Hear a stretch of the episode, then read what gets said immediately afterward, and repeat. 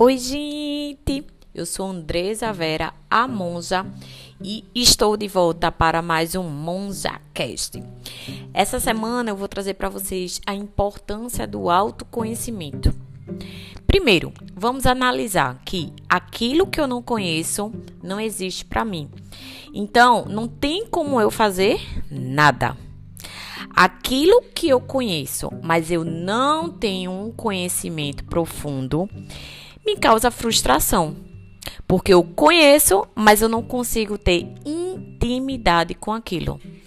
É como se você nunca tivesse visto um carro, por exemplo. Então você não sente falta de um. Mas a partir do momento que você conhece, você quer até dirigir. Mas como você não tem intimidade com a direção, você não dirige. Mais ou menos assim. E aí, gente, o autoconhecimento é justamente o conhecimento sobre mim. É o eu me autoconhecer. Mas aí você pode estar perguntando, certo, Monja? Mas o que conhecer em mim que eu não conheço? E aí eu vou te falar agora. O que a gente deve se conhecer? A gente deve conhecer as nossas crenças, que são justamente aqueles, aqueles pensamentos que acreditamos fielmente. Né? Eu, por exemplo, eu creio que Jesus Cristo, Jesus Cristo veio e morreu por mim numa cruz e me salvou. Então, isso é uma crença muito forte dentro de mim. E aí, essas crenças podem afetar nossa expressão, quem a gente é, como a gente se sente, como a gente reage, como a gente faz as coisas, como a gente lida com tudo ao nosso redor e com as pessoas. Beleza? Agora vê só. A gente precisa saber qual o objetivo de conhecer nossas crenças e nossos pensamentos. Qual o objetivo da gente se autoconhecer? O grande objetivo aqui, gente, é para a gente mudar, evoluir, melhorar como pessoa, como pai, como mãe, como profissional, como esposa, como marido.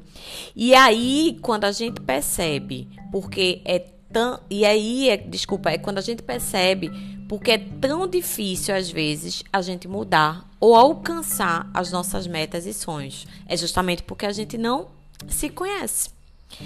É como se você tivesse um computador de última geração e não soubesse todas as ferramentas dele, entende? Por exemplo, a, quando eu lembro que quando eu comprei meu primeiro iPhone, veio vários aplicativos, existia vários aplicativos. E até hoje eu continuo descobrindo alguns desses aplicativos. E olha que eu já tenho iPhone há uns 10 anos. Então, gente, aqui está a importância do autoconhecimento. E deixa eu contar aqui um segredo para vocês. Não adianta você ter só o autoconhecimento. Porque, gente, o autoconhecimento é só conhecimento. Entende? Para você realmente mudar, colocar esse autoconhecimento em prática, você precisa ter autogestão. Porque pensa aqui comigo agora. Imagine se autoconhecimento, só o autoconhecimento fosse tudo. As pessoas que se especializam em finanças, todas elas estavam milionárias. Concordam? Então, gente, entre o saber e o fazer, existe um abismo muito grande. E é aí quando você pensa, eu sei o que estou fazendo, mas ainda assim eu faço errado, sabe? Ou então você pensa, poxa, porque eu sei o que tem que ser feito e acabo não fazendo, ou porque eu não consigo mudar. E eu sei, gente, eu vou te contar agora porque você não consegue, não consegue mudar. Primeiro ponto, porque te falta autorresponsabilidade. Segundo ponto, te falta ação. Então, por isso é super importante uma mentoria ou uma terapia, porque elas te dão a possibilidade de se transformar. Lógico que não é do dia para a noite, mas esses processos te ajudam a reprogramar a sua vida e com isso as suas atitudes e pensamentos. E aí, gente, a mentoterapia criada por mim tem como meta te ajudar a se autogerenciar, mesmo depois de você fazer todo o programa. Então, é isso que eu quis trazer para vocês hoje, a importância do autoconhecimento.